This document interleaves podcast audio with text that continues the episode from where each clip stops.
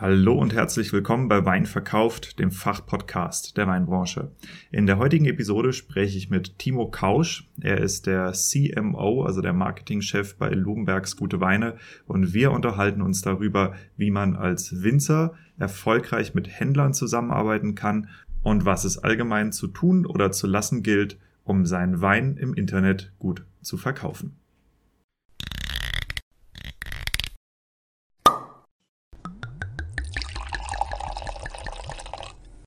Wein gibt es nur, wenn die Winzerinnen und Winzer davon leben können. Deshalb untersuchen wir hier, wie man florierende Weinmarken aufbaut und wie du eine derart starke Nachfrage generierst, dass du deinen Wein nur noch zuzuteilen brauchst. Du hörst Wein verkauft, den Fachpodcast der Weinbranche, und hier geht es um die Kunst des Weinverkaufens.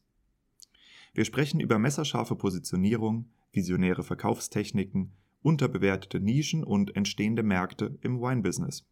Eben alles, was Entscheidungsträgern im Weinbau und angrenzenden Wirtschaftszweigen dabei hilft, profitable Vertriebskanäle zu erschließen, ihre Betriebe vernünftig auszubauen und zuverlässig neue Kunden zu gewinnen.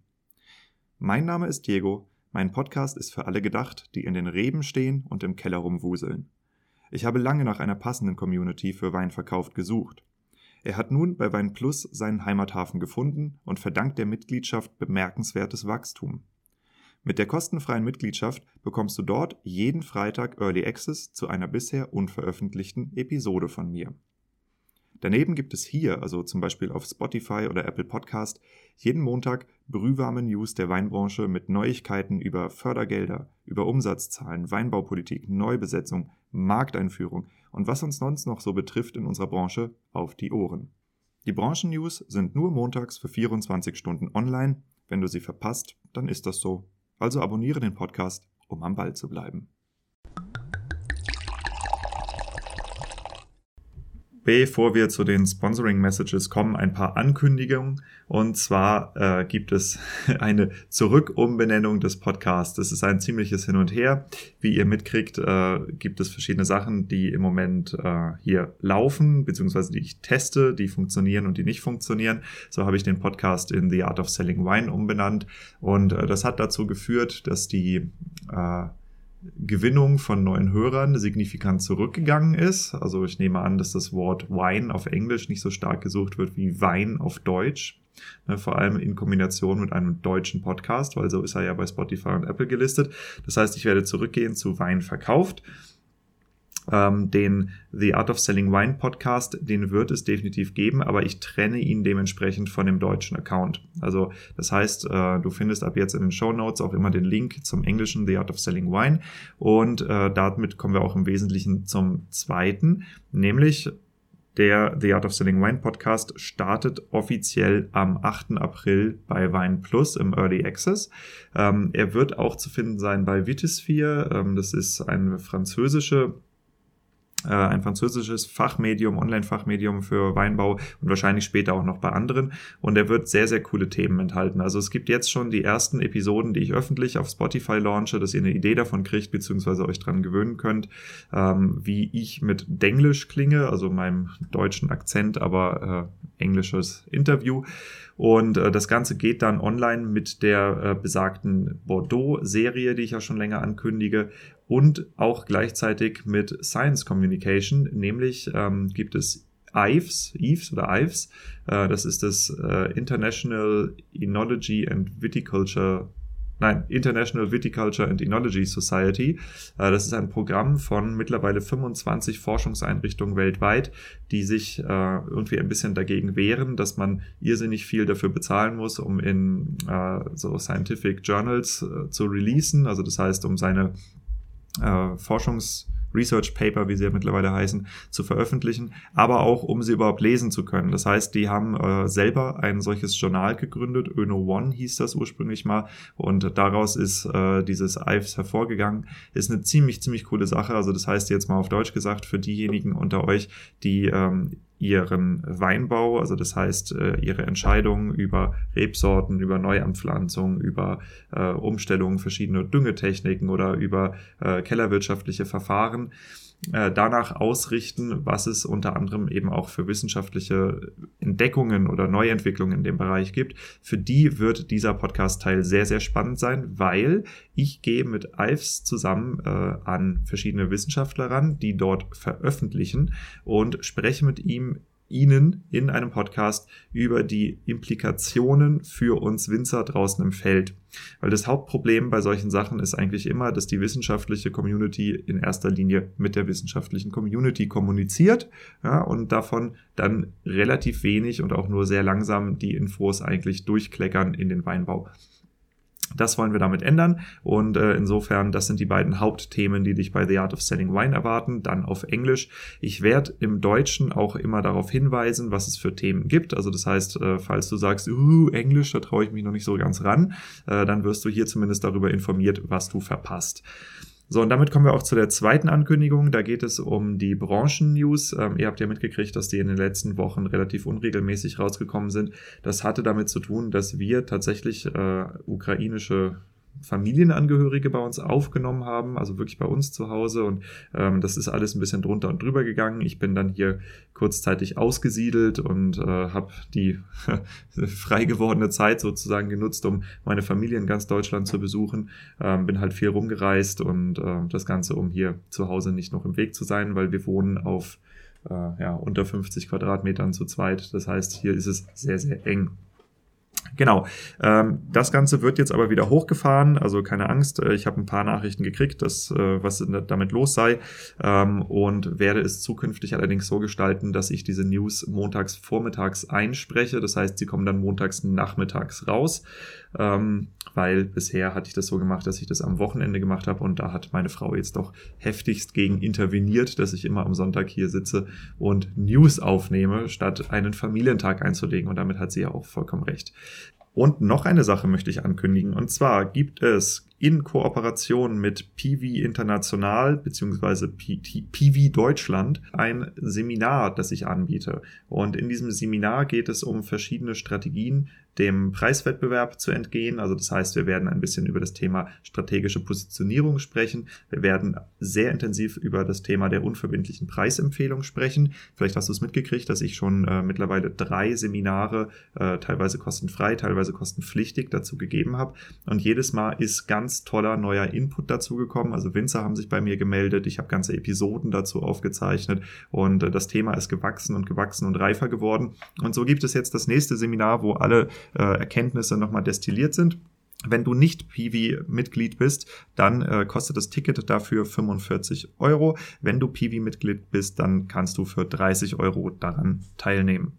Der Veranstaltungstag ist der dritte, fünfte, zumindest jetzt vorläufig. Dienstag, glaube ich, ist das, dritter, fünfter um 18 Uhr.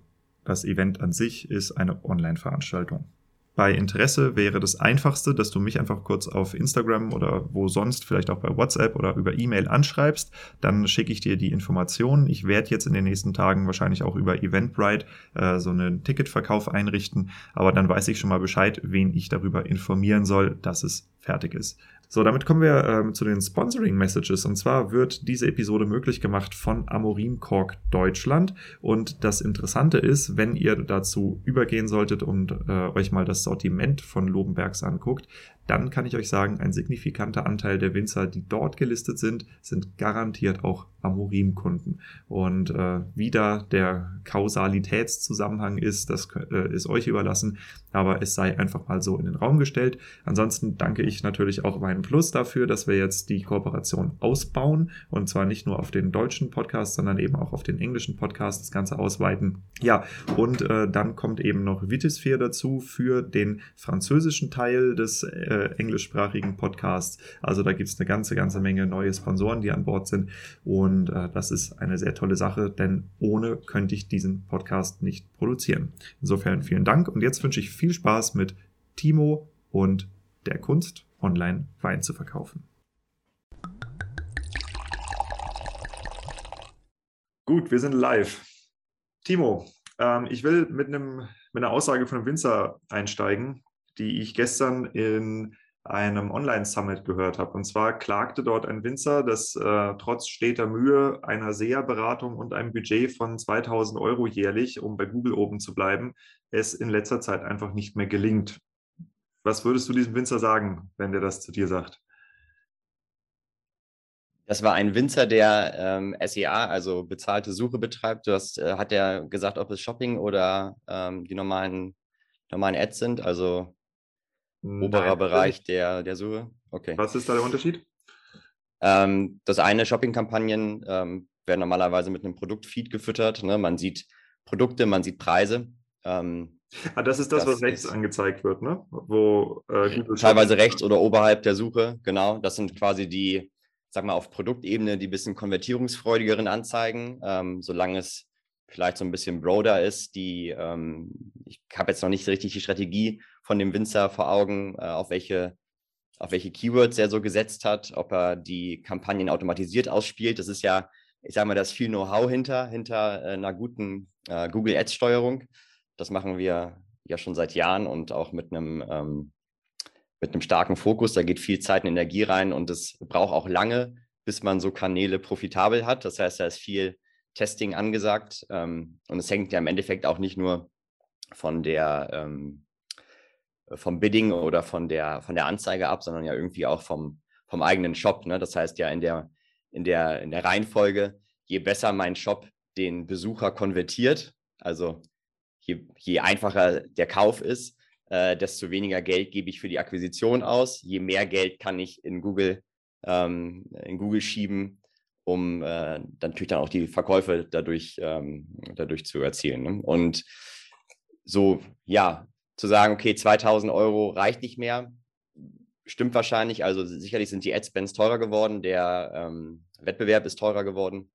Es gibt ein paar Tricks, dagegen anzukämpfen. Ähm, das ist aber vielleicht für so ein für so einen Einzelbetrieb zu, äh, zu aufwendig.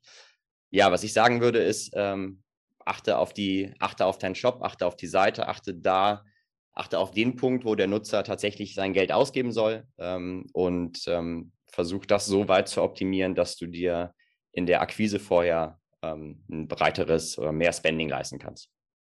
Mhm.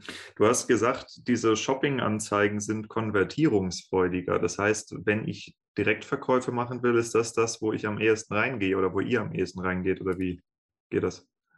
Ja, ich meine, viele, das sind einfach zwei verschiedene Paar Schuhe. Ne? Das ist so eine Shopping-Anzeige hm, reagiert mit einem, mit einem oder mehrere Produkte auf eine Anfrage. Ähm, so eine Google, äh, Google Ads im oberen Bereich kann auf ganze Produktgruppen antworten oder auf andere Themengebiete. Ne? Da kann ja, ähm, was ich, wenn ich mich für Weine aus Bordeaux interessiere, ist vielleicht eher eine gesamte Landingpage angebracht, wo ich einfach eine breite Produktauswahl habe. Wenn ich schon auf der Suche nach einem bestimmten Wein bin, äh, und es ist ja teilweise so, dass der äh, informierte Weinkunde auch schon nach gewissen Lagenbezeichnungen sucht oder schon Winzer vor Augen hat. Und dann geht es ja darum, sich im Wettbewerb äh, durchzusetzen. Und das passiert ja ganz viel auch mit ähm, ja, Produktpräsentation, also Flaschenbild, da fängt es vielleicht an. Dann natürlich Pricing und auch Pricing äh, zusätzlich eben noch Versand, also Versandkosten obendrauf. Und was natürlich bei Shopping so ein bisschen der Vorteil ist, dass sich der Nutzer vorher schon mit solchen Sachen auseinandersetzen kann, vor dem Klick, also vor dem, ähm, vor dem Besuch der Seite, weil er eben Preise vergleichen kann. Ähm, und ähm, das ist ja häufig auch ein gewisser Bounce-Grund, also das wieder Verlassen der Seite, ein frühes Verlassen der Seite, wenn, ähm, die, ähm, wenn das Ergebnis, ähm, das erwartete Ergebnis abweicht. Also ich suche irgendwas, einen gewissen Wein, klicke auf eine Suchanzeige, wo ich nur einen Titel und vielleicht einen kleinen Text sehe und dann entspricht das die Ergebnisseite nicht unbedingt meinen Erwartungen. Das ist bei Google Shopping natürlich ein bisschen einfacher, weil ich sehe das Produkt vorher und der nächste Klick heißt einfach nur, zeig mir mehr Informationen zu diesem Produkt. Und ähm, meiner Erfahrung nach ist äh, ja, das eben für den Longtail, also für, für äh, tatsächlich auf Weinebene, ist Shopping äh, dann eben das bessere Produkt, wobei es nicht, anderes, nicht alles abdeckt. Wenn ich mich einfach als Winter, Winzer in der Pfalz positionieren will mit äh, meinetwegen ähm, Weine vom Kalk oder, oder was auch immer meine, meine besondere ähm, Positionierung ist, dann brauche ich sicherlich ähm, eher SEO oder eben die äh, normalen Google Ads. Meine Damen und Herren, liebe Zuhörer, das ist Timo Kausch, der Marketing Manager von Lobenbergs. Und äh, ja, wie ihr gemerkt habt, wir steigen heute tief in das Thema Marketing ein. Ähm, ich würde das Gespräch gleich ein bisschen äh, in die Richtung fortsetzen, weil ich finde das gerade interessant, was du gesagt hast. Ähm, was mir jetzt eingefallen ist, als Winzer stehe ich doch manchmal auch indirekt oder auch sehr direkt in Konkurrenz zu meinen Händlern. Ne? Ähm, wenn wir beide praktisch äh, Online-Marketing machen. Und äh, nun ist es ja so, ähm, dass die großen Weinhändler, zu denen ihr sicherlich auch zählt, ähm, also jetzt alles Havesco absteigend. Ich sag mal, ich, ich, würde eigentlich alles als groß bezeichnen, was irgendwie zweistellige Millionen Umsatzbeträge fährt. Und ähm, da sind Marketingbudgets da, die sind wahrscheinlich wesentlich größer als die meisten Jahresumsätze von Weingütern. Ne? Das heißt, das ist, womit der Winzer eben auch konkurriert. Wenn man jetzt das Thema Bidding, äh, also Bieten auf äh, zum Beispiel Suchbegriffe nimmt, ähm, ist es aus deiner Perspektive und jetzt nicht nur mit der Logenberg-Brille, sondern einfach mit deiner Marketer-Brille möglicherweise sinnvoller, wenn Winzer sich eher darauf äh, konzentrieren, äh, ihre Veranstaltungen zu bewerben und Händler sich darauf konzentrieren, die Weine zu bewerben, damit man sich nicht gegenseitig einfach sinnlos teuer bietet? Ja, klar, also das stimmt schon. Mit Sicherheit ist es, ist das, ähm, ist das äh, Bieten auf ähnliche Produkte oder auf gleiche Produkte verschiedener Mitbewerber erstmal nicht förderlich, wenn sie das gleiche Ziel haben. Also der Winzer profitiert ja auch, wenn der Händler mehr Mengen abnimmt. Ähm, das ist eben auch die Frage, wie der Winzer sich selbst aufstellen möchte. Viele äh, versuchen ja ihren ähm, ursprünglichen Abhofverkauf auch ein bisschen online zu verlagern. Ähm, da muss man eben, heute geht es vielleicht noch in einem kleinen Rahmen, man muss da, glaube ich, für die Zukunft auch so ein bisschen schauen, kann ich denn überhaupt mit, ähm, mit E-Commerce-Shops ähm, ähm, mit, mithalten. Ja, weil man möchte dem Nutzer ja auch irgendwie eine gute Experience bieten. Das heißt, äh, der hat einen gewissen Anspruch an die Usability, Prost, ähm, an, ähm, ja, an die gesamte Abwicklung. Ne? Das fängt ja mit Bezahlmöglichkeiten an, allerdings auch mit der Möglichkeit ähm, oder mit, ähm, mit einer mobilen Optimierung, also dass auch irgendwie Handykäufe super möglich sind. Und ähm, neben diesen ganzen Marketing-Spendings sind ja da noch viel größere Beträge, die in so Entwicklung von einem vernünftigen Webshop laufen oder auch dann eben in den gesamten After-Sales-Bereich. Und wenn man das mitgehen möchte, dann muss man sich schon trauen, wahrscheinlich ähm, mit den größeren Playern äh, auf einem Niveau mithalten zu können. Das ist für die meisten, glaube ich, nicht so richtig möglich.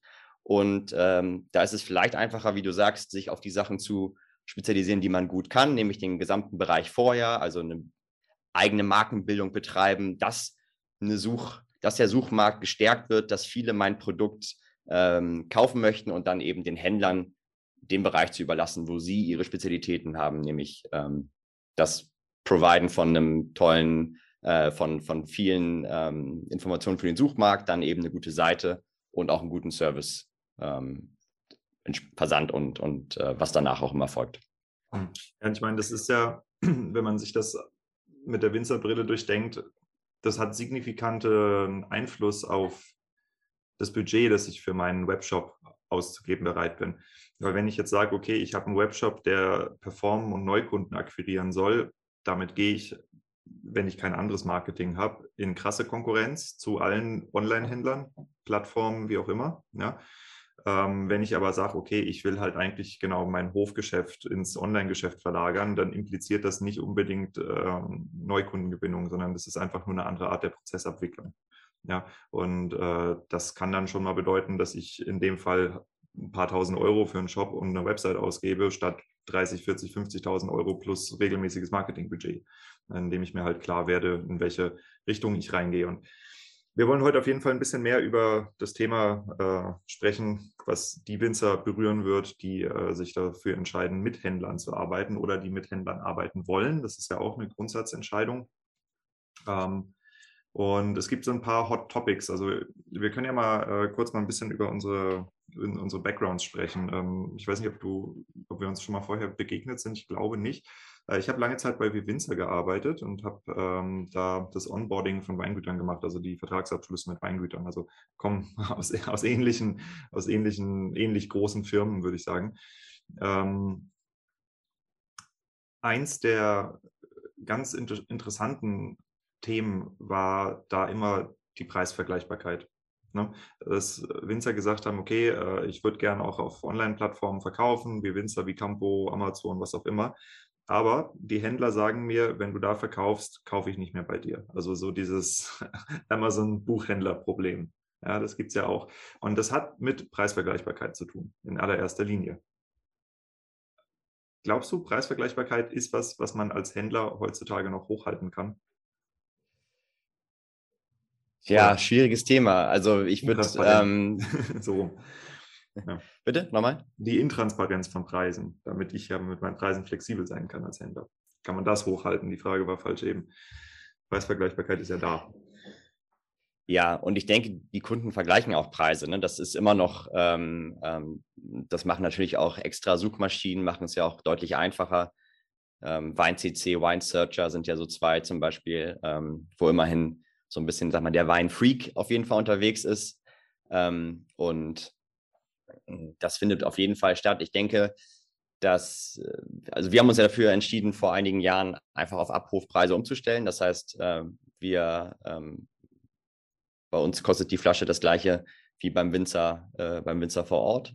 Das war einfach unsere, unsere Debatte mit den Winzern zu sagen, hey, das ist irgendwie total schwierig ähm, äh, und ähm, ist auch unfair dem Kunden gegenüber. Ne? Also wie sollen wir da, äh, ist doch okay, wenn wir, wenn wir uns einfach, ist ja keine echte Absprache, sondern man sagt dann einfach, wir orientieren uns einfach am marktüblichen Preis und wenn der Winzer den aufruft, dann ist das in Ordnung, solange wir davon noch leben können, äh, ist das okay. Und ähm, das ist, das ist der Fall. Insofern ähm, haben wir uns dem ja auch so ein bisschen entzogen. Ja. Und ähm, ich glaube, in der Vergleichbarkeit, ja, was kann ein Händler ähm, anders machen als vielleicht der, die, der selbstvermarktende Winzer?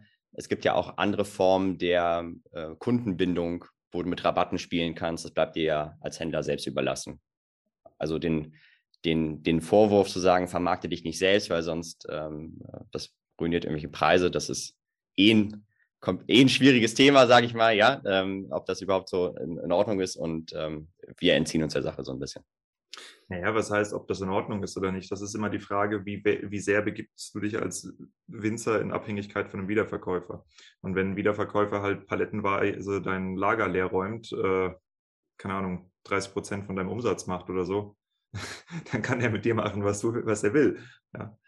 Ähm, das ist ja, ist ja die Realität. Und äh, insofern, also ich, ich habe dieses, dieses Thema mit äh, Kartellrecht und Preisabsprachen und so, das kommt immer wieder. Und auf der anderen Seite gibt es eben auch die wirtschaftliche Realität, in der viele Winzer eben dann doch drin sind.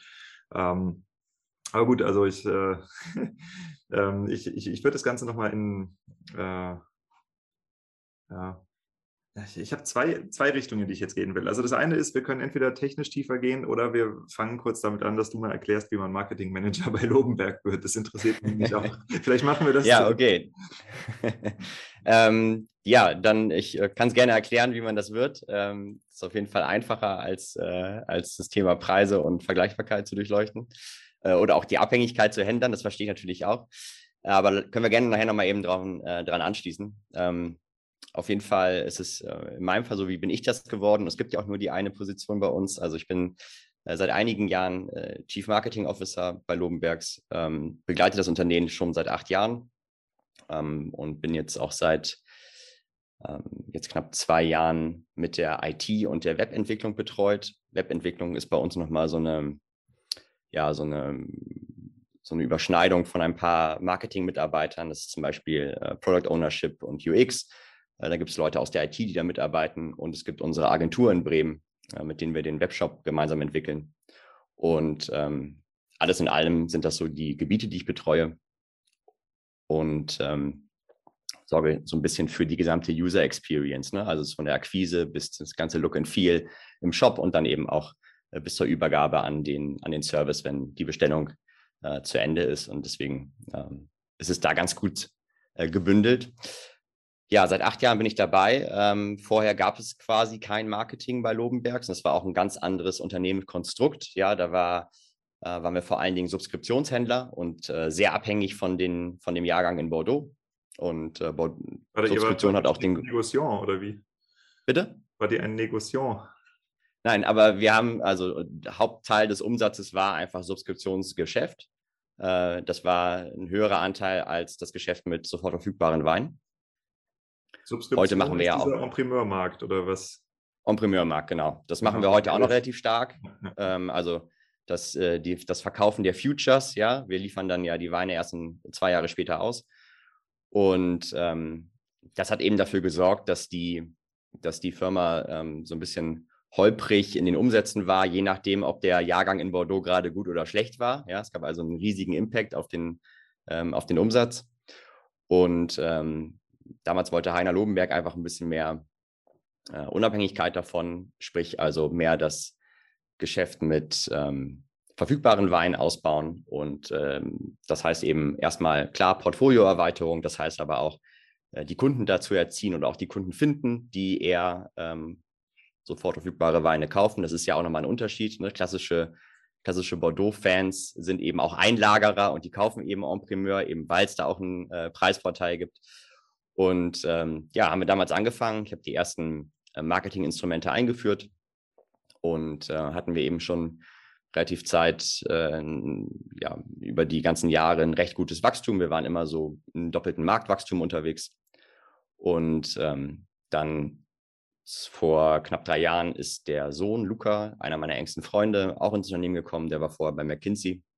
Mittlerweile ist noch ein zweiter sehr guter Freund von mir hier, Klaas. Äh, der war vorher der ähm, CEO von Helpling für UK und, und Irland und ist jetzt unser Operations Officer. Also zwei meiner engsten Freunde arbeiten hier mit mir zusammen. Das ist total schön. Und ähm, als die Umstellung kam, Luca kam hier rein, äh, gab es eben auch den Step, ähm, den neuen Titel CMO. Und ähm, ja, seitdem bekleide ich das und ähm, wer uns so ein bisschen verfolgt hat, hat dann auch gemerkt, dass wir in den letzten Jahren eben nochmal ein deutlich rasanteres Wachstum hingelegt haben, eben weil wir uns dann auch entschieden haben, äh, gemeinsam äh, mit Heiner äh, eben mehr ins Wachstum zu investieren. Vorher war der Fokus viel auf Bestandskundenmarketing, äh, Neukundenmarketing war ein kleiner Teil und dann gab es die Strategieumstellung und seitdem ähm, ja, wachsen wir ganz ordentlich. Unternehmen hat sich äh, Mitarbeiter- und umsatzmäßig äh, ja, mehr als verdreifacht und jetzt, ähm, jetzt spielen wir hier und jetzt sprichst du mit mir.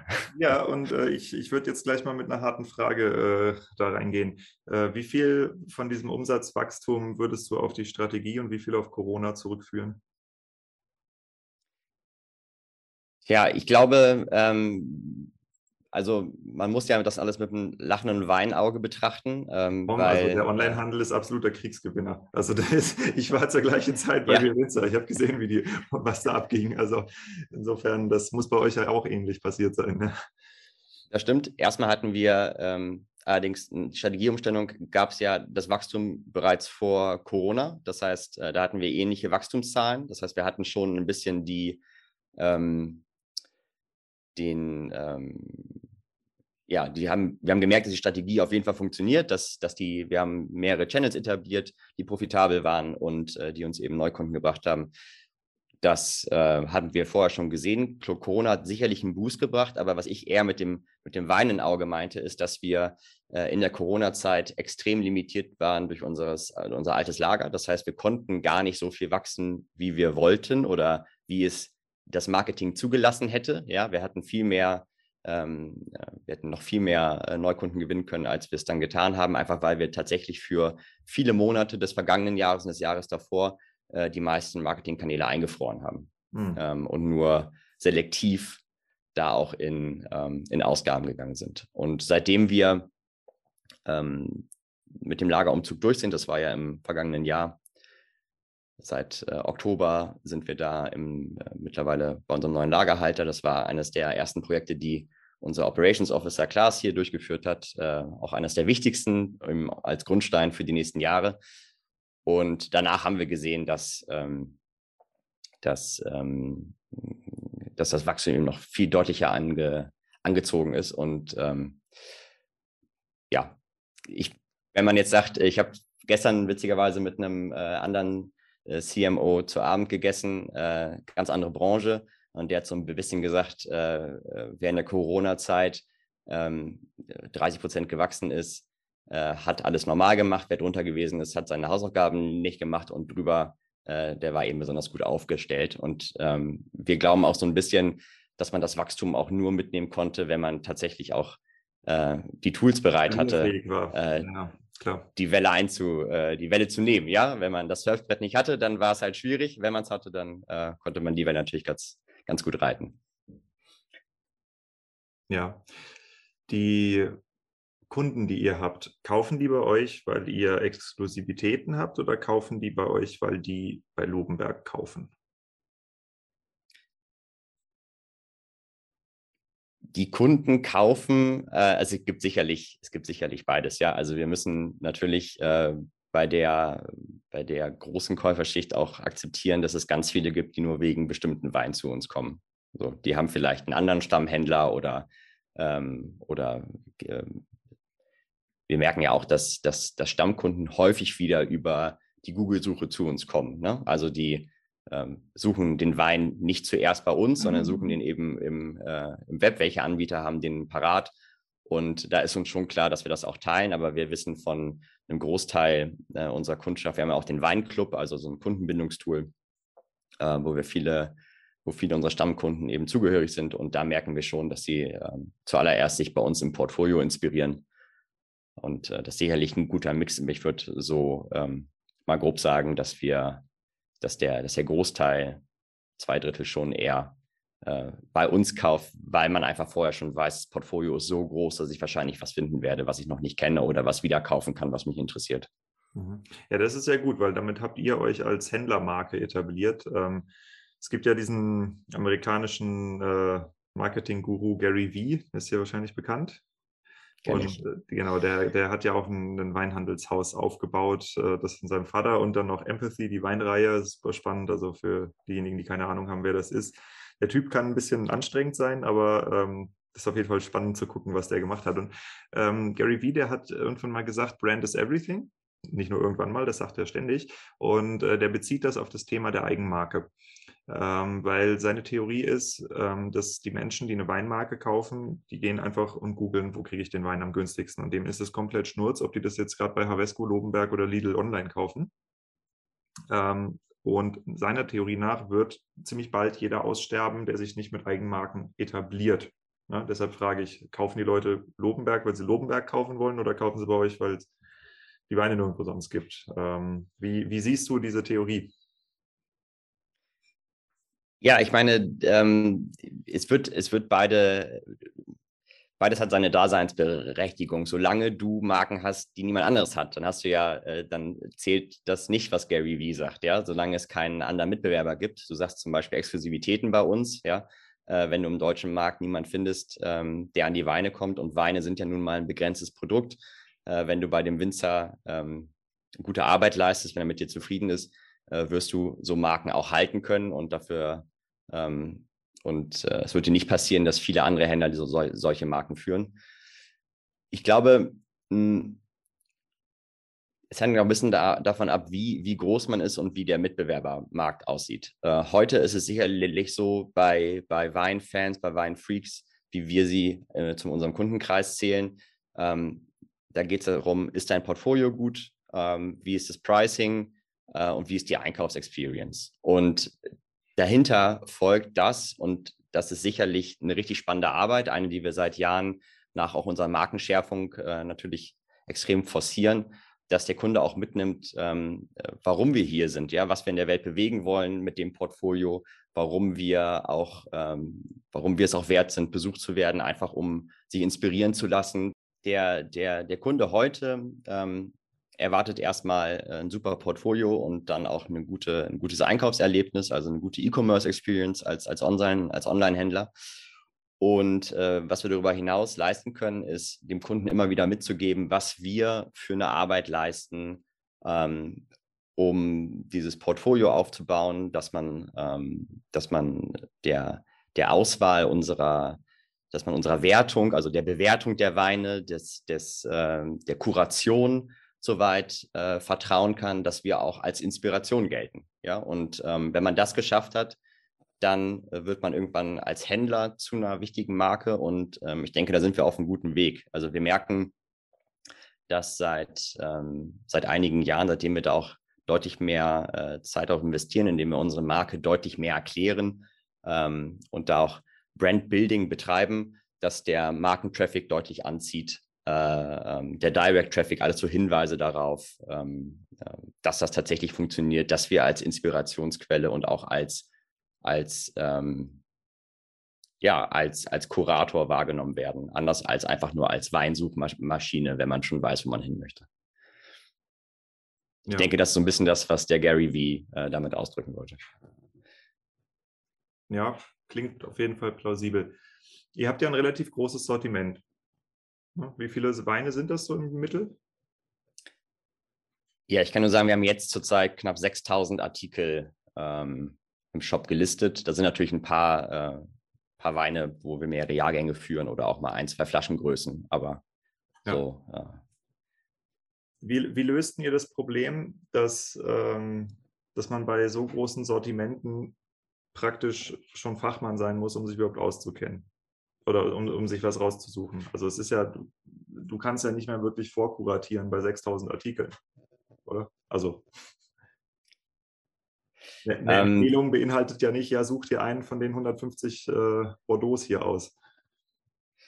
Nein, das stimmt. Ähm, allerdings ist es eben auch so, dass viele Kunden ihre, ähm, ihr Lieblingsland, aber viele auch ihre Lieblingsregionen oder ihre Lieblingswinzer haben.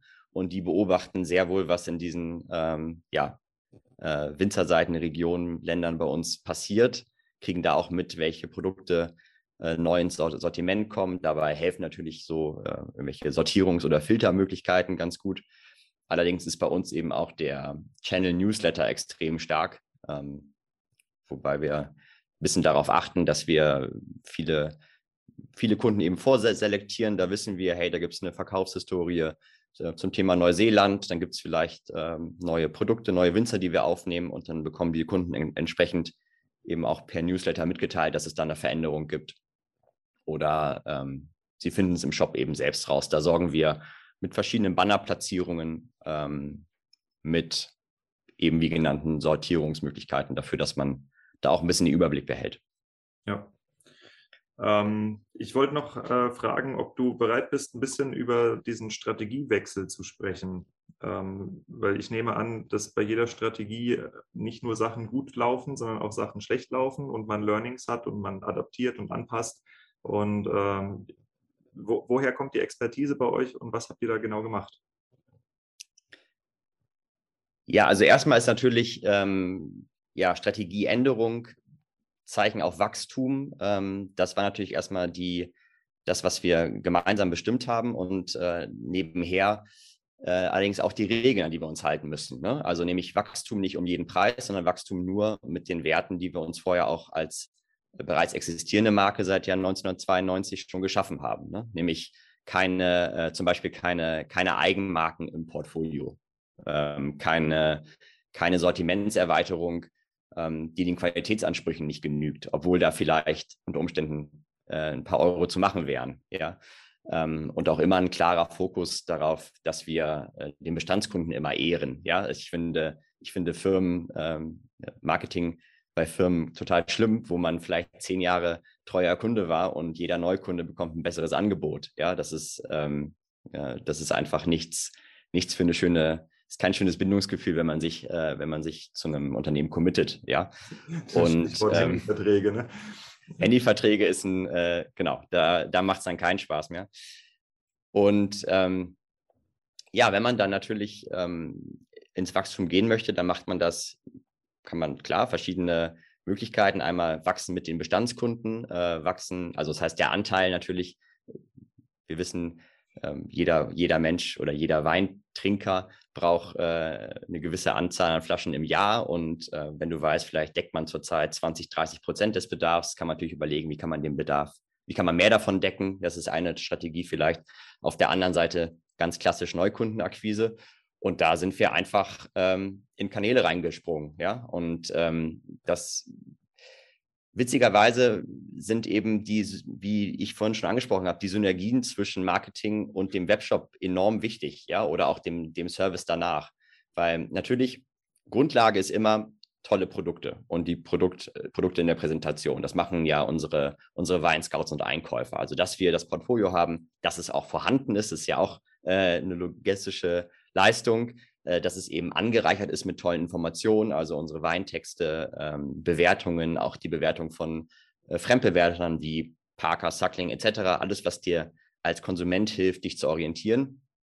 Ähm, aber im Marketing eben dann auch die, ähm, die Synergie aus Traffic, also erstmal die Akquise der, ähm, der vermeintlichen Kunden und einem Shop, der wirklich konvertierungsfreudig ist, ja. Und äh, so konnten wir eben teilweise erst nach einer guten Shoparbeit dafür sorgen, dass Kanäle, die vorher nicht profitabel waren, auf einmal profitabel wurden, ja. Ähm, und das war viel Testing, ähm, das war viel ähm, äh, ja, Dynamik. Also wir haben uns einfach in jeden möglichen Channel einmal reingeworfen, haben versucht äh, zu optimieren, dann zu skalieren, dann, zu, dann genau zu durchleuchten, ähm, wo sind die Kunden unzufrieden, wo gibt es vielleicht eine höhere Absprungrate, wieso ist die Conversion Rate äh, auf der Seite schlechter als auf der anderen, was können wir daraus für Learnings ziehen. Und ähm, nach wenigen Monaten hatten wir dann eben schon die ersten richtig guten Kanäle äh, skaliert und dann ging es los. Hm. Also was mir jetzt zum Beispiel sofort auffällt, wenn ich ähm, auf eurer Website bin. Ne? Ich bin gerade auf der Frontseite und im Moment habt ihr da das Südafrika-Banner. Ähm, ich sehe den ersten Preis, wenn ich ungefähr so gefühlt zwei Meter runter gescrollt habe. Ja, dann sehe ich unten unsere Empfehlung für Sie. Das ist das erste Mal, dass ich einen Preis sehe. Und wenn ich jetzt bei vielen äh, Mitbewerbern drauf bin, da werde ich bombardiert mit Streichpreisen, mit Paketen. Ne? Ähm, es ist ja nicht so, dass es unerfolgreich ist, so zu arbeiten, aber ihr habt euch offensichtlich dagegen entschieden. Warum? Ja, wir haben uns dagegen entschieden, ähm, weil uns auch wichtig ist, gewisse Plätze im Shop ähm, ja äh, wirklich auch als, als ähm, Premium-Inspirationsfläche nutzen zu können. Und wenn man sich mit den Winzern unterhält, dann ist das für die äh, teilweise eine Ehre. Also sie fragen danach, diesen Startseitenplatz äh, zu bekommen für eine gewisse Zeit. Ja, da geht ein recht hoher danach, wenn du das mit dem Streichpreis machst. Also. Ja, allerdings, da würden viele von, also ja, viele unserer verstehe, Winzer ja, hm, das, das sind bei Preis, Streichpreisen eher, äh, ähm, eher schwierig. Das ist nicht so gern gesehen. Ne? Das ist natürlich kein, das ist kein Bewerbungsumfeld, der das wirklich ähm, hochwertig wahrgenommen wird. Ich meine, stell dir vor, du suchst, ich meine, und ich möchte jetzt nicht unbedingt ähm, äh, Weine mit einer Luxusuhr vergleichen oder mit irgendwelchen Taschen. Aber es gibt natürlich äh, hochwertige Marken, die man so wahrnimmt, ja. Und ähm, äh, nichts Schlimmeres, als auf eine Rolex-Seite zu kommen, ja, und da ist ein Streichpreis. Also das äh, sowas torpediert den Wert einer Marke und wir müssen natürlich als Händler, äh, die langfristig ähm, mit ihren äh, Winzen zusammenarbeiten wollen, dafür sorgen, dass wir die Marke möglichst wertig äh, dastehen lassen, nämlich so wie sie ist, ja. Und ähm, ich finde, da macht es keinen Spaß, nur mit roten Preisen und Streichen und äh, 20 Prozent äh, zu werben. Also ja. uns, das entspricht jedenfalls nicht unserer Identität. Ja. Ähm, was sind sonst noch die Sachen, ähm, wo du sagen würdest, das ist das, was du mit konvertierungsfreudig beschreibst? Weil ähm, das ist jetzt ja erstmal ein sehr, sehr schlecht zu greifender Begriff. Ist das die Art, wie ihr schreibt, die Art, wie ihr fotografiert, Storytelling? Also über was genau redest du da? Ja, ich habe jetzt vorhin, also das ist erstmal die Grundlage, ne? also die Infos, die wir, die wir zu den Weinen haben. Allerdings ist es natürlich so, dass so ein Shop äh, an verschiedenen Stellen eben ähm, nutzerfreundlicher ist oder, oder nicht. Ja, wir alle kennen äh, Webshops, in denen man gerne einkauft, äh, kauft, versus welche, die es eben noch nicht so ganz hinbekommen haben, dann eine gute Experience zu, zu bieten. Und äh, wir versuchen halt über die letzten Jahre natürlich auch in Zukunft immer wieder die Nutzerbrille aufzuziehen und zu sehen, ähm, okay, wie fühlt sich das an? Wo sind Hürden? Ähm, wo ist vielleicht, äh, wo ist es noch missverständlich? Ähm, das fängt ja bei einfachen Sachen an, zum Beispiel, welche Zahlungsmöglichkeiten werden vermisst?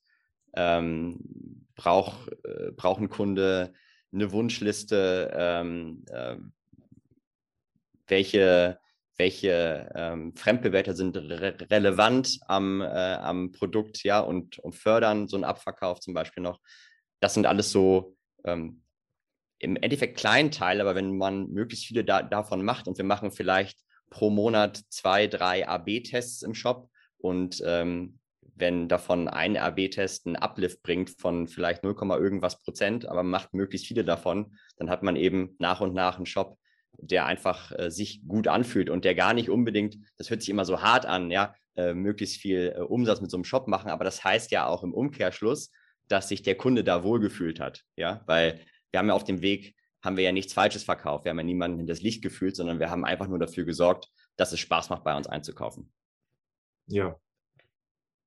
Okay. Nee, äh, verstehe ich.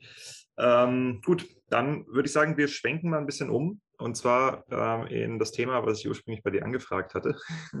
Nämlich, ich würde gerne wissen, ähm, wie man aus Sicht eines Winzers gut mit seinen Händlern kooperiert. Ja? Und ähm, vielleicht können wir da einmal so die, die komplette Geschichte der Zusammenarbeit durchgehen, weil das, da gibt es ja unterschiedliche ähm, Bausteine oder auch unterschiedliche Etappen. Also das eine ist, ähm, wie gehe ich überhaupt an den Händler ran, ja, dass ich von einem Händler gefunden werde. Und äh, was muss ich da ähm, an Materialien oder an Gesprächsbereitschaft, an Datenblättern, wie auch immer, bereithalten, ja, dass ich auch als interessant wahrgenommen werde. Und äh, das nächste ist halt, äh, wenn ich dann im aktiven Verkauf bin, im Sortiment bin, wie kann ich den Händler unterstützen, dass meine Weine besser laufen? Ja, und das äh, jetzt einmal natürlich klar bei euch, aber da gibt es sicherlich auch eine ganze Menge Lektionen, die irgendwo generell anzuwenden sind auf Winzer und ihre Händler. Ja, ähm, also wie man bei uns ins Sortiment kommt. Ich meine, ich kann natürlich jetzt nicht für andere Händler sprechen, das weiß ich nur für uns. Ähm, das ist recht äh, kompliziert, könnte man sagen. Also ich glaube, wenn man sich als Winzer ähm, sicher ist, äh, zur qualitativen Spitze seines eigenen Gebiets zu, zu gehören, ähm, dann hat man schon mal äh, eine wichtige Grundlage. Ähm, und ähm, da muss man, glaube ich, zu sich auch ehrlich sein. Ähm, man das heißt, äh, verkosten können, ähm, da auch Vergleiche ziehen, also Benchmark-Weine aus dem Gebiet probieren, auch sich immer wieder auf die Probe stellen, äh, wo stehe ich da.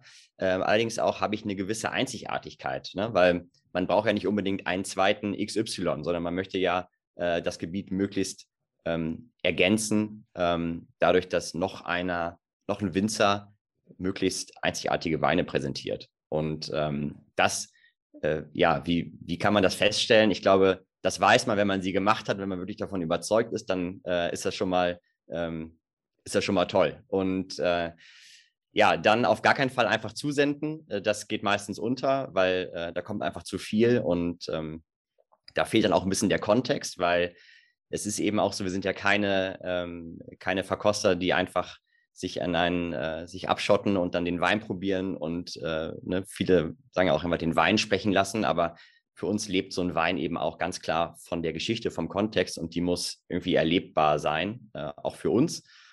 Und ähm, ein guter Weg ist auf jeden Fall, sein Netzwerk zu verwenden. Das heißt, wenn man weiß, man hätte gerne, man würde gerne mal bei uns ähm, äh, verkostet, äh, die Weine hinschicken zum Verkosten oder würde da, würde anfragen, ob wir vorbeikommen wollen, dann wäre es gut, wenn man Winzer kennt, die bei uns im Portfolio sind, einfach anzuschreiben, zu fragen, ob sie eine Empfehlung aussprechen können. Und dann werden wir relativ schnell hell, hellhörig ähm, und ähm, nehmen dann sicherlich auch Kontakt auf.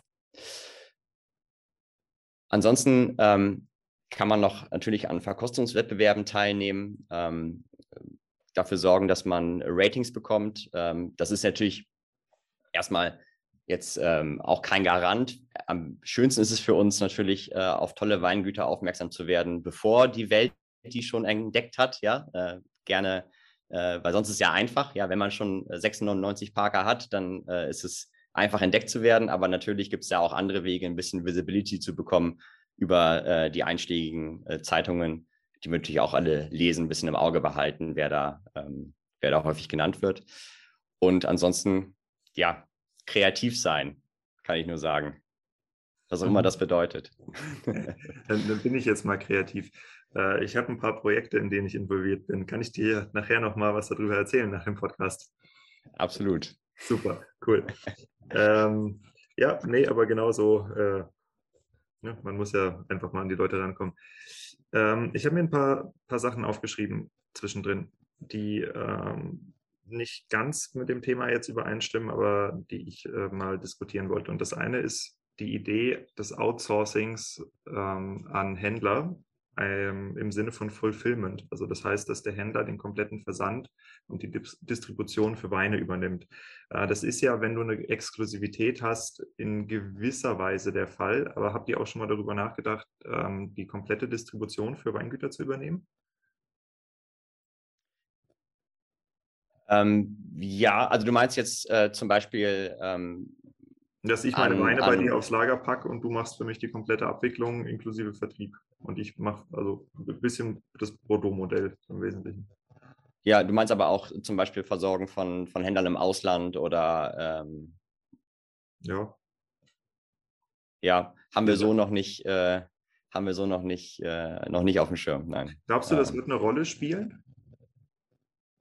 Also, dass Händler das zunehmend anbieten. Also, ich weiß von einem Mitbewerber, der damit äh, zumindest hantiert, also das ausprobiert im Moment, äh, mit dem Argument, ähm, wenn man als Händler sich sowieso schon größer aufstellt und ein großes Lager hinpackt und sich auf den Getränke- bzw. Weinversand spezialisiert, dann kann man das auch als Dienstleistung anbieten. Ja, ja. ich meine, es ist sicherlich, ich meine, da wird es ein paar Detailfragen geben, ja. Ich meine, viele von den, von den Winzern, die bei uns im Portfolio sitzen, ähm, haben ja auch Interesse daran, möglichst breit zu streuen, jedenfalls über die Welt zu streuen. Ähm, und ähm, da wird es mit Sicherheit ein paar Interessenskonflikte geben, die man da erstmal wegdiskutieren muss, ne? weil jeder Händler hat ja auch Interesse daran, möglichst viel von den, äh, von den Crews zu bekommen, zum Beispiel. Ähm, also wenn man so um Zuteilungen spricht, und ähm, ja, pauschale Antwort darauf wäre wär sehr schwierig. Es ist jedenfalls noch ja, kein Geschäftsmodell. Macht Sinn, also gerade für große international äh, bekannte Weinmarken macht es halt überhaupt keinen Sinn. Ähm, aber ich wollte mal gucken, ob du eine Meinung dazu hast. Ähm, genau, wir waren, glaube ich, im Wesentlichen beim, beim Onboarding äh, so ein bisschen stehen geblieben. Ne? Ähm, Genau, wir waren noch dabei, was muss der Winzer noch mitbringen am besten, um uns beim, beim Vermarkten zu helfen, glaube ich. Ne? Das war der. Ja, genau. Also ich habe ich hab auch noch äh, zum Onboarding so ein paar Fragen, weil, oder vielleicht, vielleicht kannst du da ein bisschen aus dem Nähkästchen plaudern, weil äh, ich habe es selbst mehrfach erlebt ähm, bei Wir Winzer und ich habe mir auch von anderen Category Managern sagen lassen, dass da doch teilweise relativ kuriose Anfragen kommen oder halt einfach so komplett realitätsfremde Meinung, wo ein Winzer, der schickt dir praktisch so seine zusammenfaltbare Pizzakarte und sagt, ja, ziehst du mal 15 Prozent von ab, hast schnell Händlerpreise und so Geschichten. Das passiert halt heute noch. Ne? Und ähm, ja, das ist nicht nur, dass der Umgang da ein bisschen seltsam ist, sondern auch einfach die dieses komplette Nichtwissen darüber, wie, wie, mittlerweile der Weinhandel läuft, über was für Margen man da redet und so. Ähm, seid ihr mit sowas auch konfrontiert? Oder ist das im Premium-Weinbereich eher selten. Ähm, nee, das kommt sicherlich, das kommt sicherlich auch vor. Ähm, es gibt auch Winzer, ähm, ich erinnere mich noch an, äh, an ein, zwei Winzer, glaube ich, da war es gar nicht möglich, die zu erreichen. Also es gab äh, weder ein Telefon noch eine richtige E-Mail-Adresse. Und keinen Anrufbeantworter. Oh. Ja, und wir mussten, ähm, nee, ich glaube, es gab noch nicht mal ein Telefon irgendwie und wir mussten über, über den Nachbarn Kontakt aufnehmen äh, der auch Winzer war. Darüber kam die Empfehlung, ja. Ähm, und äh, das hängt auch sicherlich damit zusammen, dass so ein Winzer äh, die Strukturen ändert, ähm, je nachdem, ob da ein Need äh, herrscht oder nicht. Ich glaube, bei vielen sind wir also so happy, die Weine zu haben. Bitte? Gehen wir gerade über einen, der Scharzhofberg verkauft oder? Ach so, nee, ich habe jetzt gar nicht, äh, vor allem nicht in Deutschland einen, einen äh, vor Augen. Ähm, ich denke gerade eher international, aber es gibt ja teilweise so knappe Zuteilungen, da sind wir so happy, da machen wir alles, um die Weine zu kriegen. Ja, das, äh, da würden wir ähm, im Zweifel noch irgendwas morsen oder Rauchzeichen geben ähm, und dann, äh, wie auch immer, die Weine da vom Hof holen. Äh, das heißt, natürlich nimmt man das auch mal mit. Es gibt so ein paar, gibt ja auch ähm, äh, Versuche im Markt, Projekte, die äh, diese ganze ähm, Kommunikation versuchen zu standardisieren. Ähm, das ist allerdings auch, ja, unserer Erfahrung noch schwierig, eben weil, ähm, weil es bei den Winzern einfach von bis gibt, von hochprofessionellen äh, äh, Maschinerien zu, äh, zu, zu kleinen Familienbetrieben, die eben, äh, wo du happy bist, dass sie überhaupt noch einen Internetzugang haben. Und ähm, ich glaube, das ist zu individuell, um da, ähm, um da äh, eine Schablone draufzulegen. Aber wie du sagst, ja, also wir, auch wir müssen mit solchen, mit solchen Anfragen äh, leben, nehmen das aber im Zweifel äh, ganz gerne in Kauf. Und äh, gibt es irgendwelche besonders äh, positiven Arten, wie ihr mal äh, auf Winzer aufmerksam wurdet oder Winzer sich bei euch vorgestellt haben, die dir in Erinnerung geblieben sind? Ja, also ich hätte von erzählt, diese ähm, die Empfehlung, ja, und äh, auch das Entdecken, bevor so ein bisschen, bisschen die Welt auf den Winzer schaut. Und eine tolle Story ist, glaube ich, ja die von Carsten Saalwächter, ähm, ehemaliger ähm, ähm Schüler, kann man so sagen, von Hans-Peter Ziereisen, also auch einer der, der, für mich einer der spannendsten deutschen Winzer und ähm, Heiner und unser Weinscout für, äh, für Deutschland. Ähm, macht allerdings auch jetzt mittlerweile Österreich, Champagne, Rhone, also Elias, Burgund macht er auch.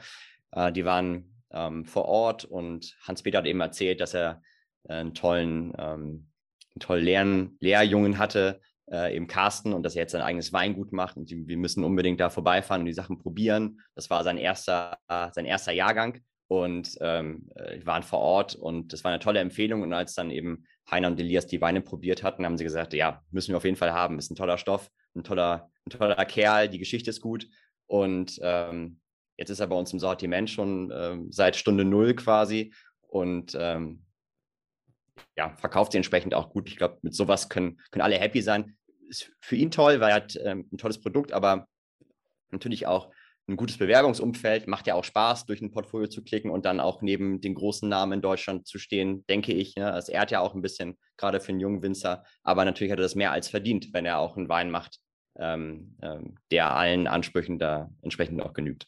Hm. Wie, wie teilt sich euer Portfolio auf, auf klassisch bekannte Marken und so unbekannte?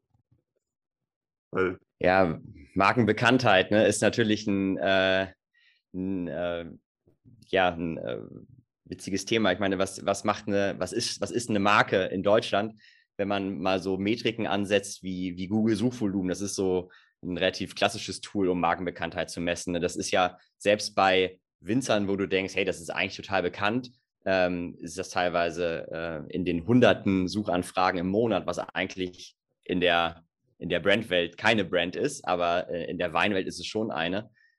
Und ähm, ja, was, wenn man da ansetzt, vielleicht würde man sagen, alles, was unter, unter 200 Suchanfragen im Monat hat, ist vielleicht eher eine kleine Brand oder eine unbekannte Brand.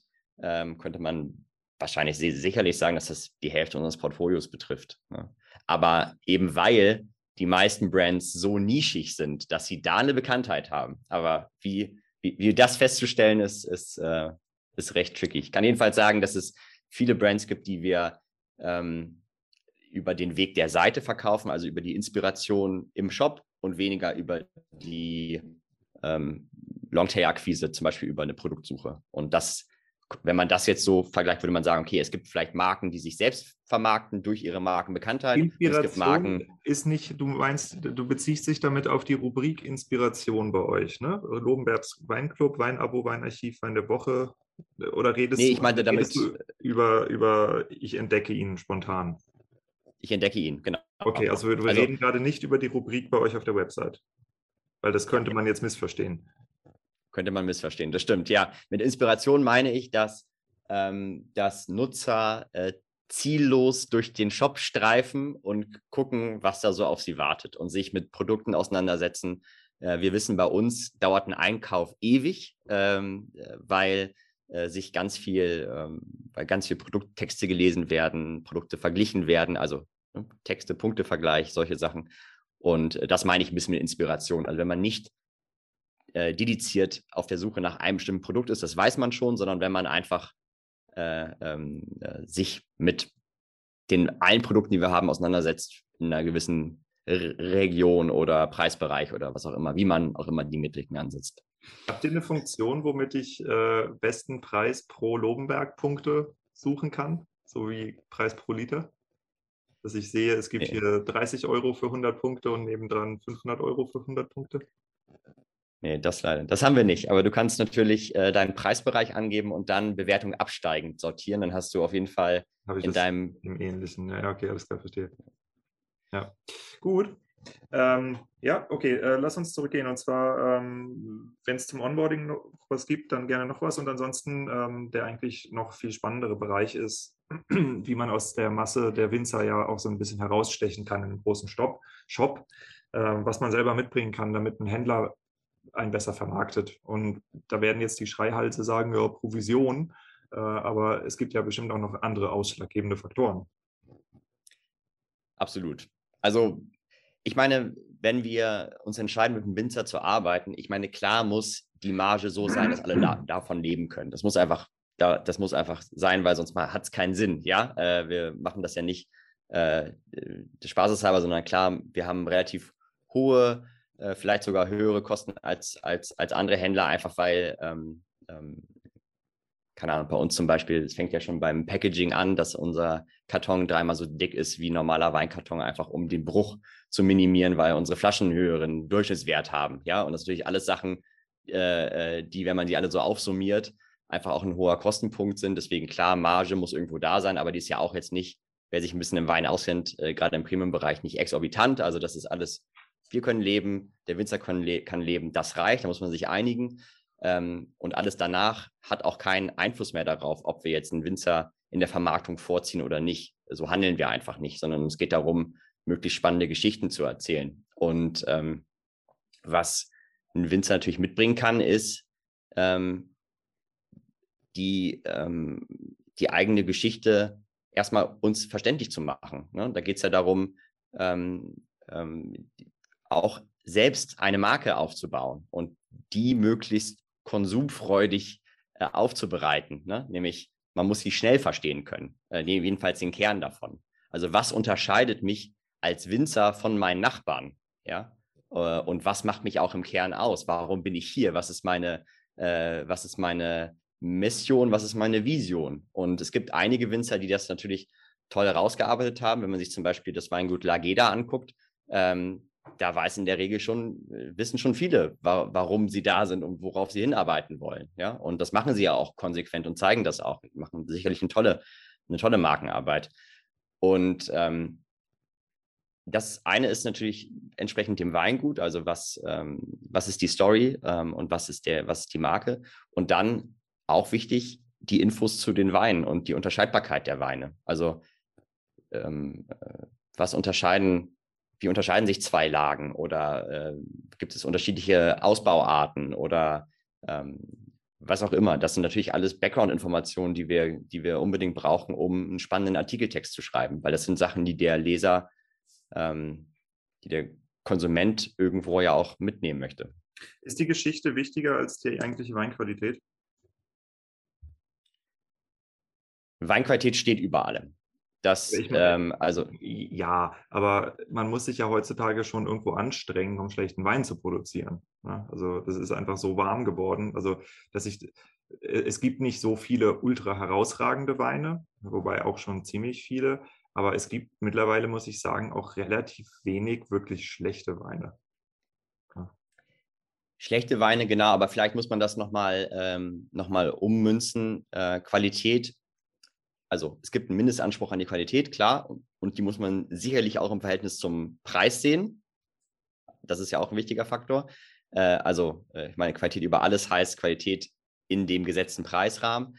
Ähm, allerdings geht es ja eher darum, ist der Wein spannend oder nicht. Und spannend ähm, ist natürlich zum einen Geschmack und der steht sicherlich im Vordergrund, aber das geschieht eben auch durch die Historie, durch die Geschichte des Weins. Ähm, ich denke, wir könnten Weine nicht, äh, außer irgendwelche Blue Chips, könnte man Weine nicht gut vermarkten, wenn die Story dahinter nicht passen würde. Hm. Äh, mit der Story kannst du ja eine ganze Menge machen. Also ich war jetzt ähm, drei Wochen in Bordeaux und habe über das Bordeaux aufgezeichnet, ganz viele Betriebe. Und äh, bin an ein sehr interessantes Weingut geraten, Le Puy heißen die. Ähm, die haben einen Wein, den, der heißt äh, Retour des Îles, also Rückkehr von den Inseln. Und äh, den schicken die in einem so Fairtrade Segelschiff einmal um die Erde rum, keine Ahnung, sechs Monate oder wie lange es dauert. Äh, und der fährt dann einmal nach Südamerika oder sowas und kommt halt zurück mit irgendwelchen Kaffee und Gewürzen und so Sachen. Also das ist halt so eine Fairtrade, äh, wie auch immer, Aktion, ähm, um äh, ja mit, mit äh, Windkraft Logistik zu machen und bestimmt auch ein bisschen Marketing dabei. Ja, und auf jeden Fall, die sagen dann, ja, dieser Wein wird dynamisiert, ähm, es ist biodynamisch, ne? also man sagt dann nicht geschüttelt, sondern bio, äh, dynamisiert und ähm, äh, dann erzählen sie, der Wein wird durch dieses Schütteln im Fass innerhalb von wenigen Monaten um fünf Jahre gealtert. Ne? Und ein anderer Winzer hätte vielleicht Probleme, den Wein abzusetzen, weil der untypische Alterungsnoten hat ja, keine Ahnung. Also das ist so ein bisschen, äh, die Geschichte macht eigentlich alles verkaufbar, wenn sie schlüssig ist. Ja. Der Wein ist auch schlüssig ist übrigens. Ja, und äh, wenn, wenn es stimmt, dann ist ja alles gut. Das ist ja, ist ja dieses Extreme davon, dass ich zum Beispiel, ich habe vorhin Ziereisen schon mal genannt, aber äh, Hans-Peter schreibt ja auch hinten auf die Flasche drauf, dass ähm, irgendwelche Trübstoffe einfach normales Erscheinungsbild sind, wo sonst vielleicht Leute einen ja. Reklamationsgrund sehen würden, ja, und einfach zu erzählen, nee, das ist meine Art Wein zu machen und das gehört dazu, äh, macht euch keine Sorgen, ja, daran stirbt man nicht. Äh, das reicht ja dann schon, um das zu akzeptieren. Ja, ja. Und äh, ich erinnere mich vielleicht noch an, weil du gerade Alterungstöne sagst, ähm, wir vertreiben ein sehr spannendes Weingut aus dem Libanon, Chateau Moussa. Und ähm, äh, das hat eben auch über, gibt viele ähm, Chateau-Reserven, die man später auf den Markt bringt, ja, und äh, das waren, das waren teilweise auch äh, Kunden, die zum ersten Mal mit solchen Weinen in Kontakt kommen. Da haben wir auch gemerkt, oh, unsere Kommunikation war äh, upfront nicht gut genug, ja, die haben teilweise den Wein nicht verstanden, dachten, das sind, das sind ähm, untypische ähm, Aromen, die da irgendwie fehlerhaft sind ähm, wo man aber sagt, naja, das gehört eigentlich zum Wein. Es ist schade, dass du es nicht spannend findest, ja, aber ähm, äh, ist auf jeden Fall kein, kein Fehler. Wir hatten relativ hohe Reklamationsquoten, ja, oder wenn man sich die äh, Weine von äh, Tondonia anguckt, das ist häufig so, wenn man das mit ungeübten Weintrinkern konsumiert, ja, dass sie dann sagen, ey, das, das riecht aber irgendwie schräg. Die Cola geben, bitte. Ja, ja.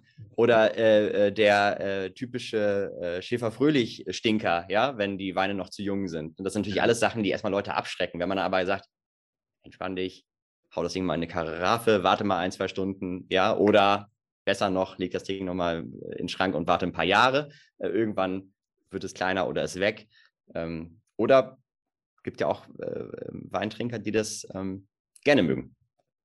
Ja, auch wenn man sich daran gewöhnt hat und äh, so ein JJ Prüm am, äh, an der Nase erkennt, das, das, äh, das ist schon nicht schlecht. Ne? Ähm, ja, okay. Äh, ich, ich scroll nebenher durch eure Seite durch und äh, es gibt eine so eine Sache, ähm, die würde ich mir gerne mal ein bisschen erklären lassen, weil ich habe das nur mit ziemlichem, also nicht, dass ich gelacht habe, ich habe es damals nicht verstanden, aber meine Kollegen äh, bei meinem nicht vorherigen, sondern vorvorherigen Arbeitgeber, den ich nenne die jetzt nicht, um sie nicht zu diskriminieren, aber ähm, da hieß es dann, guck mal, es gibt jetzt schon 100 plus. Und jetzt sehe ich hier gerade eine, eine Punktebewertung, die verstehe ich echt nicht mehr. 98 bis 99 plus von 100.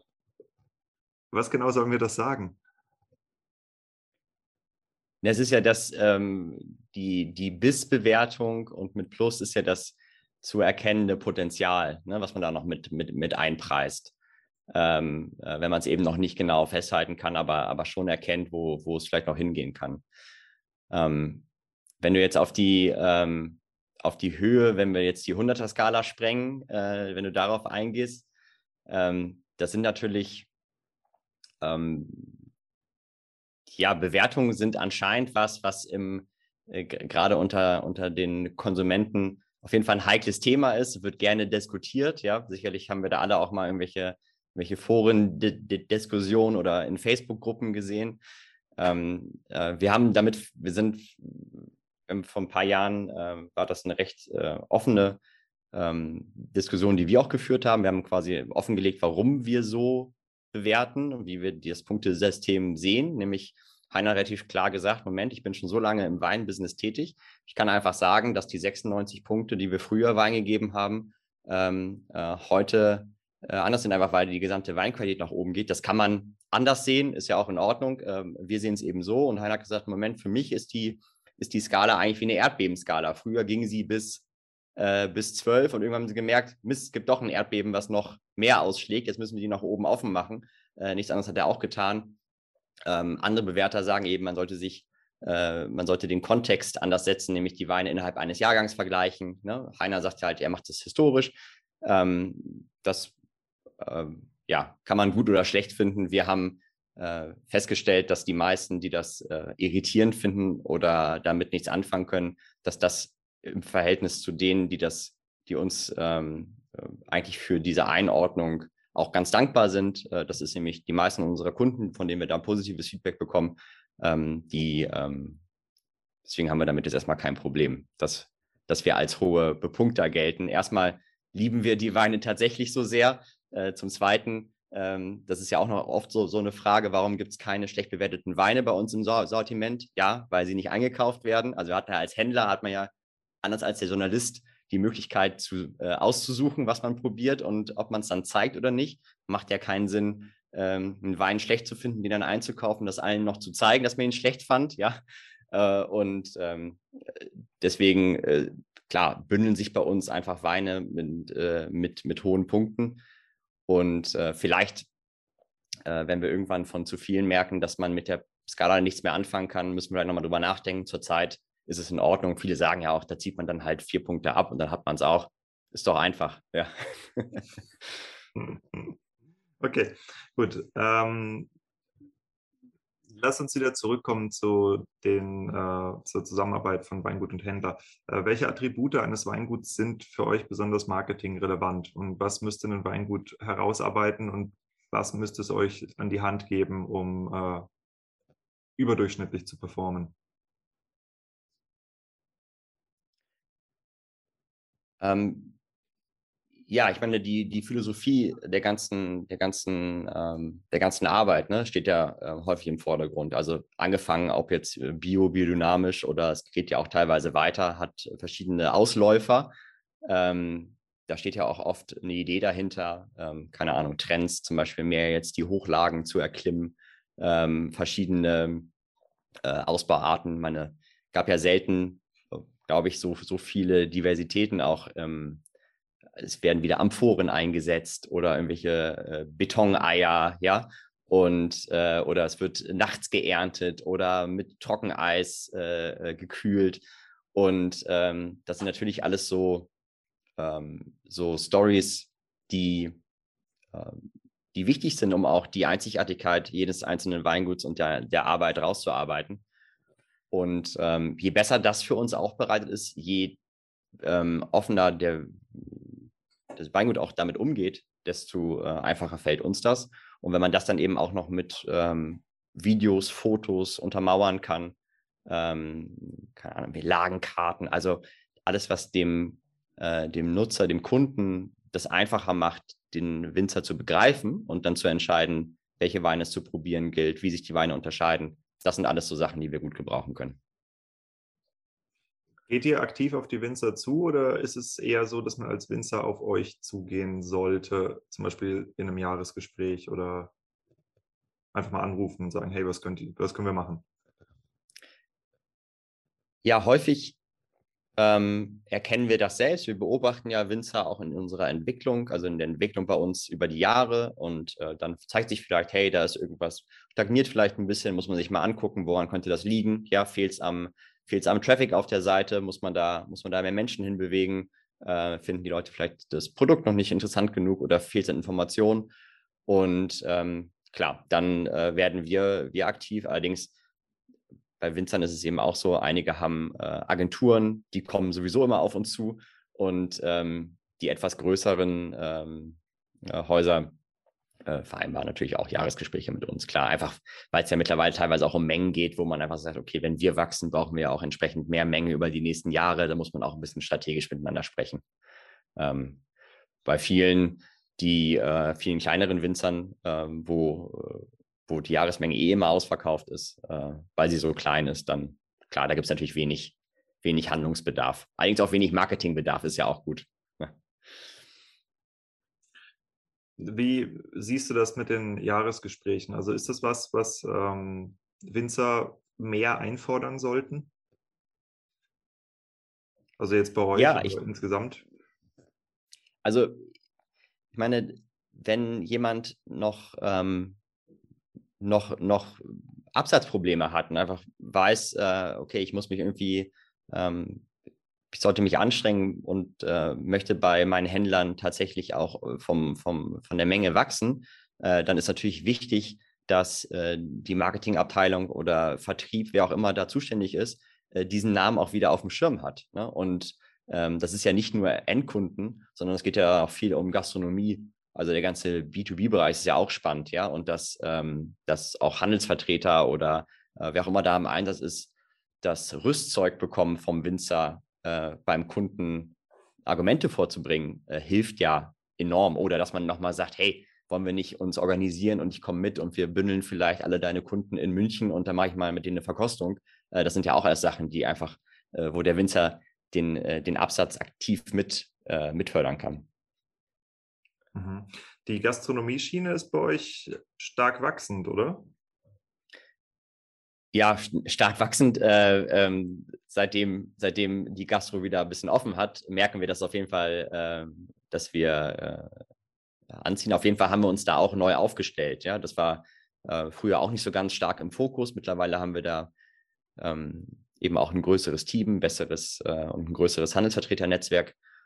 Und ähm, klar, letztes Jahr und das Jahr davor brauche ich keine erzählen, war schwierig, ja. Äh, da war einfach äh, mit dem Lockdown war dann ein großer Teil des Geschäfts eingefroren. Und ähm, deswegen freuen wir uns umso mehr, die PS vielleicht dieses Jahr endlich auf die Straße bringen zu können. Hm.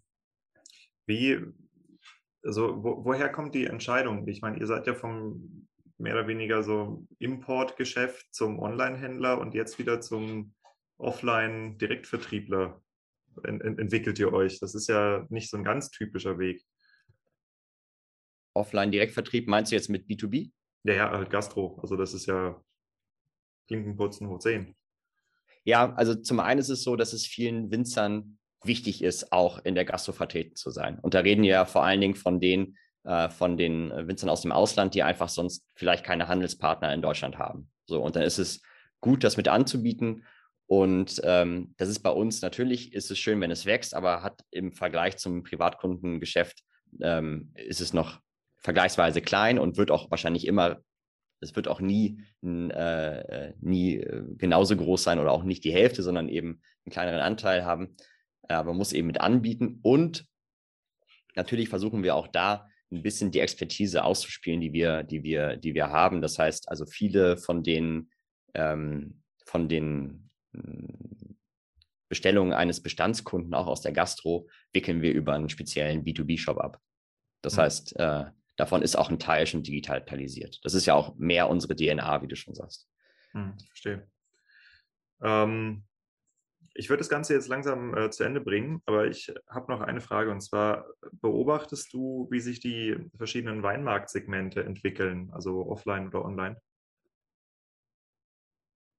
Ähm, du meinst, ob es, äh, also ja klar, wir natürlich lesen wir auch äh, entsprechend Marktstudien, äh, wie sehr der, der Onlinehandel zunimmt, wie wir, wie wir uns da im, im, ähm, äh, im Vergleich aufstellen.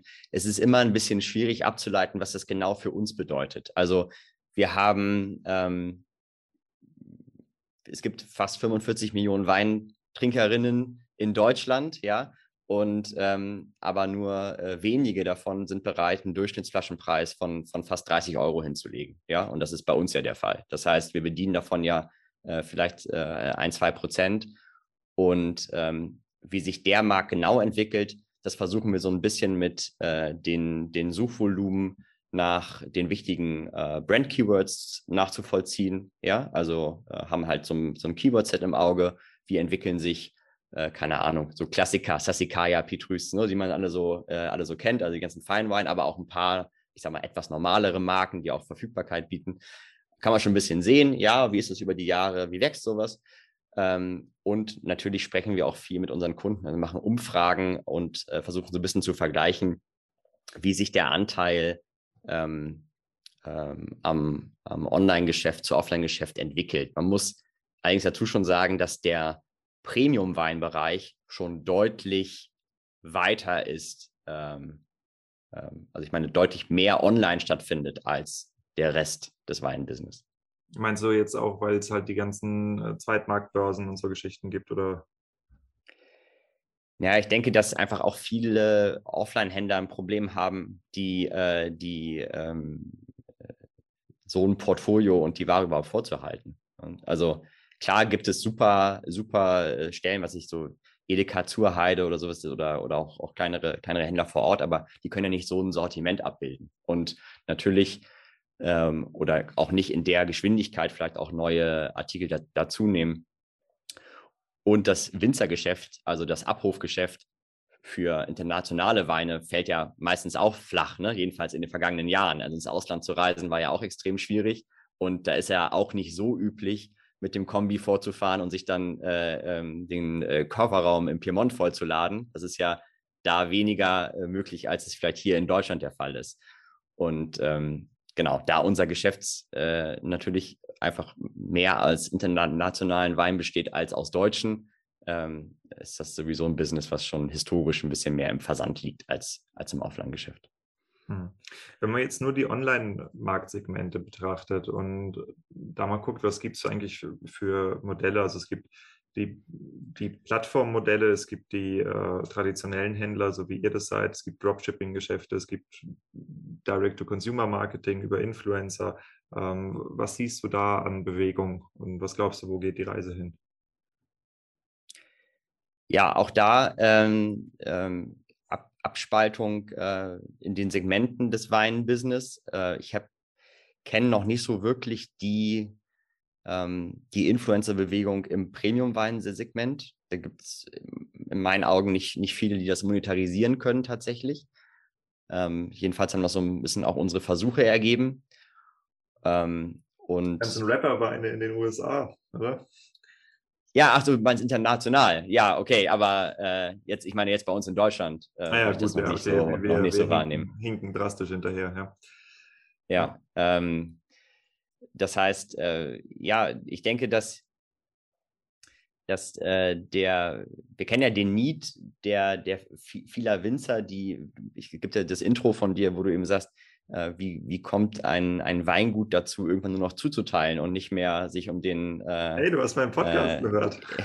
ja, natürlich. Äh, und ähm, wenn wir, wir haben natürlich viele solcher Winzer in, im Portfolio und was, was ist denen wichtig? Wichtig ist für die äh, möglichst über alle Märkte zu diversifizieren und ähm, äh, in jedem Markt einen Handelspartner zu finden, wo die Marke möglichst wertig dasteht.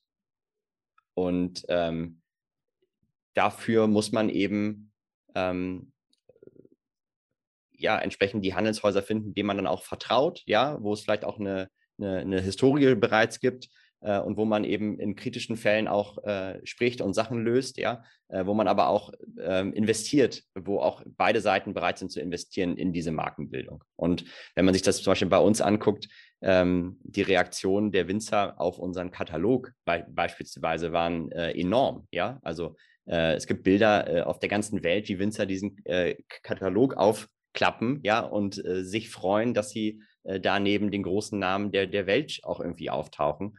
Und ähm, das ist sicherlich kein günstiges Unterfangen und das ist sicherlich was, was man auch viel ähm, ähm, als Herzensangelegenheit tut, weniger als Performance-Marketing-Kanal. So, weil das ist es einfach nicht. Ja? Und von diesen Sachen machen wir ganz viele, die nicht, in, nicht direkt einfach nur umsatzmaximierend sind, sondern wo wir eben ähm, stolz sind, dass Winzer mit uns arbeiten wollen, aber wir wollen auch dafür sorgen, dass Winzer stolz sind, mit uns arbeiten zu dürfen. Und äh, ich glaube, wenn das passiert, dann äh, gibt es diese anderen Kanäle, können das unter Umständen nie, nicht so gut abbilden, sind dann vielleicht für ähm, äh, eher für, für Winzer gedacht, die, ähm, ja, die eine andere Vertriebsstrategie fahren oder andere Mengen äh, in Markt, mehr, Märkte bewegen müssen. Hm. Ja, ich finde, das war ein schönes Wort zum Schluss. Und äh, ja, cooles Interview. Also vielen Dank, das war ein echt interessanter Einblick und äh, genau, ich würde dich bitten, dass äh, ich dir gleich noch ein bisschen was erzählen darf. Äh, wir haben ja Klar. zwei, drei Themen hin und her geschrieben, schon per E-Mail und ich würde dir gerne ein, zwei Weine vorstellen. Ähm, aber was ich auch gern von dir wüsste, wenn du jetzt den Podcast ja schon mal gehört hast, vielleicht vorbereitend oder vielleicht schon länger, das weiß ich nicht. Ähm, wie hat dir das Interview gefallen? Ja, sehr spannend. Man merkt, du bist äh, extrem äh, tief, tief im, im Thema, äh, hast ja auch entsprechend die Historie. Und ähm, was mir vor allen Dingen gefällt, ist ähm, ja die gesamte Idee. Ja, also die, die Mission dieses Podcasts ist ja auch ehrbar. Deswegen macht es auch Spaß, da mitzumachen, weil ähm, ähm, es gibt, ist wichtig, dass, dass, äh, dass das Weinwelt ist so, so viel da vielleicht passiert, so klein ist sie auch und ähm, äh, alle haben was davon, wenn, ähm, wenn die Qualität wächst, wenn ähm, Winzer Spaß daran haben, ihre Marke zu entwickeln, wenn Kunden das besser verstehen, mehr Spaß am äh, Konsumieren der Inhalte, aber auch an den Weinen haben und ähm, ja, wenn man dazu ein Stück beitragen kann, und das tust du mit deinem Podcast, dann ist das schon mal ähm, ein absolut ehrbarer, äh, ehrbares Unterfangen. Deswegen, ähm, ja, macht Spaß dabei zu sein. Das ist gut. Man sieht es jetzt nicht, man kann rote Ohren nicht hören, aber ich habe sie. Insofern vielen Dank. Freut mich, äh, dass du mir das Feedback gegeben hast und äh, vielen Dank, dass du mich zu diesem Gespräch eingeladen hast. Das war sehr schön.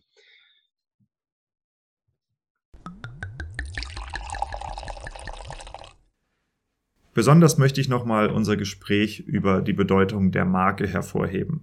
Und äh, das ist natürlich, wenn man jetzt über Weinproduktion redet, ist es offensichtlich. Die Winzer, die es geschafft haben, ihre Persönlichkeit oder ihr Weingut in eine Marke zu verwandeln, die haben massivste Wettbewerbsvorteile. Ähm, das gleiche gilt aber eben auch für Händler. Ja, und wenn es bei einem Händler einfach nur darum geht, den Wein möglichst günstig einzukaufen, dann ist eben auch klar, in welchem Kontext die Weine dort präsentiert werden. Dann ist klar, dass man die Rabattschlacht hat. Dann ist klar, dass man es mit Versandhandel zu tun hat, wo man keine Ahnung, Kataloge kriegt, wo äh, insgesamt sowas wie 5000 Prozent Streichpreise auf äh, 20 Seiten präsentiert werden. Das ist die Geschichte, wenn Händler es nicht geschafft haben, sich selber zur Marke zu machen. Ähm, und das ist eben auch ein sehr, sehr guter Indikator dafür, mit welchen Händlern man als Winzer eigentlich zusammenarbeiten möchte oder nicht, je nach der eigenen Strategie. Ne, es gibt ja Winzer, die sagen, okay, ich bin sehr hochpreisig unterwegs und ich möchte auf gar keinen Fall Rabatt schlachten. Und es gibt andere Winzer, die arbeiten sehr bewusst mit Streichpreisen. Ja, und das ist auch beides völlig in Ordnung. Es sind unterschiedliche Strategien und es gibt auch für beides unterschiedliche Kundengruppen. Aber ähm, hier im Falle von Lobenberg fand ich es sehr interessant, welchen Wert dort auf die Marke Lobenberg gelegt wird. Und äh, wenn ihr euch den Vergleich halt mal anschauen wollt zwischen Lobenberg und anderen großen Weinhändlern, dann wird das auch sofort anhand der Preisgestaltung und anhand der äh, nach vorne Stellung oder eben nicht nach vorne Stellung von Angebotspaketen sehr deutlich, dass sich das Ganze auch etabliert hat. Und äh, genau dafür wollte ich euren Blick ein bisschen schärfen in der lieben Weinbau-Community, weil es eben doch auch eine sehr, sehr bewusste Entscheidung ist, mit welchem Händler möchte ich zusammenarbeiten, wo möchte ich hin, wo möchte ich mich hinentwickeln und was passt eben auch zu meiner Marke. Ja, und zu guter Letzt dann noch die Aufforderung von mir, wenn du den The Art of Selling Wine Podcast hören möchtest, dann ist das wahrscheinlich jetzt ein guter Moment, um ihn auch bei Spotify und bei Apple Podcasts zu abonnieren. Wenn du es schon vergessen hattest vom Intro, ich werde die beiden Accounts trennen. Das heißt, die englischsprachigen Episoden werden nicht weiter bei dem Wein verkauft, Account veröffentlicht. Das ist der, über den du das hier im Moment hörst. Das kann sein, dass der noch The Art of Selling Wine heißt zu diesem Moment, aber wahrscheinlich ist er schon umbenannt oder zurückbenannt in Wein verkauft. Das heißt, es gibt einen zweiten Podcast, der da heißt The Art of Selling Wine. Der ist englischsprachig und da geht es dann wirklich um die internationale Weinwirtschaft und eben auch um die internationalen Forschungsergebnisse aus der Weinbauforschung. Vielen Dank fürs Einschalten.